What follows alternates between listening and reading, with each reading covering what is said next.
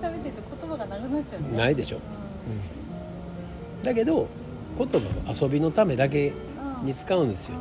おもろいっすねみたいな。で今これなんかワーキャー言うてんのこれ何の数字で遊んでるんですかねみたいな。で源見たらこの数字の意味ないですよね言って遊んでたいんですよ笑ってたいんですよ。何なんすかね言って言いながら喋ってるうちにでも自分の感覚ってどこやろうなみたいな感じですよワクチン打ったらダメですよってこの先生が言うてますみたいな。こっちの専門家テレビ出てるような専門家はダメですよ。こっちの専門家がいいんですよ。って一緒なんですよ。専門家の言うことは聞いたらあかんですよ。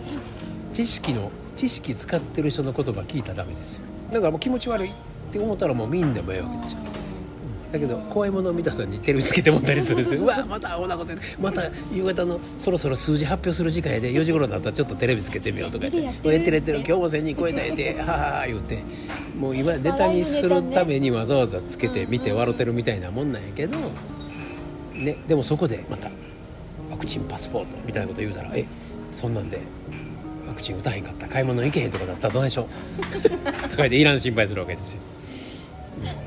でもそれもどうしたらいいんでしょうってならないっていう。その問いの答えは永遠にないんですよ。だから専門家の言うことを聞いてじゃあこうしてくださいって言いなりになってたら答えないんですよ。ね。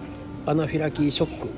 出る人はこんな確率ですよ。0.00%ですよってなんぼ言われたって。ほな10年後どうなるんですか？誰も分かんないですよ。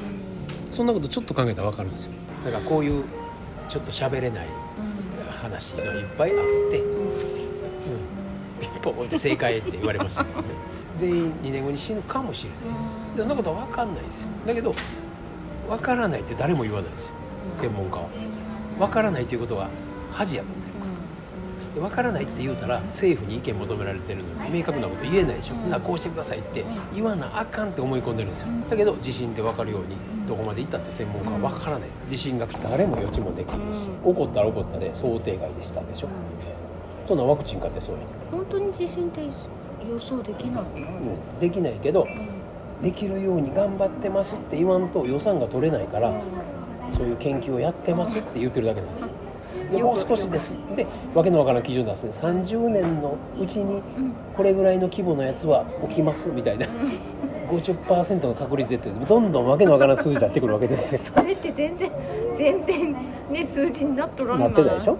何の基準にもなってない。だけど明日起こるかもしれません。でそうです起こったらほら50%の半分当たったでしょって言わ言いたいだけですよ、うんだけど数字ってね。全部そうなんですよ。うん。だから予算もらうための逃げ交渉うん。いやこのテレビ出してくれて何ぼかくれるんやったら必要なことは言いますよみたいな。お望みのことを言って差し上げましょうってだけででその根拠はこの数字があってみたいな。でこの数字でみんなこう動いてるんでっていうもう正当ができるわけですよ。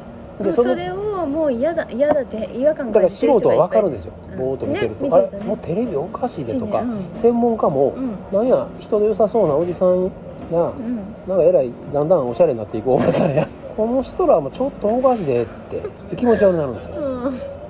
でまことしやかに数字を出して「いやもう私らできることは精一杯やってますけど皆さん今一度頑張らないと仕方ないですね」言うてアナウンサーが言うて横の女子アナが「そうですね」みたいなうんめっちゃ気持ち悪いよね。天気予報です」言ってね。すぐ切り替わるのね、あのだから真面目な顔してた全部嘘やん。本当だ。で気持ち悪いっていう感覚でうん。分かるはずなんですよ、うん。だからもう見んとこってなるん。ですよ、うん。なんだよね、うん。みんなそうなってんだよね。だから何も分かんないですよ結局。誰も分からない。だからこういうこんな数字で気をつけて外に出んときましょう。でも買い物だけは行かないといけないから外出た時にトラックで引かれると。分からへんやんってことでしょ。何を怖がってるんですか？うん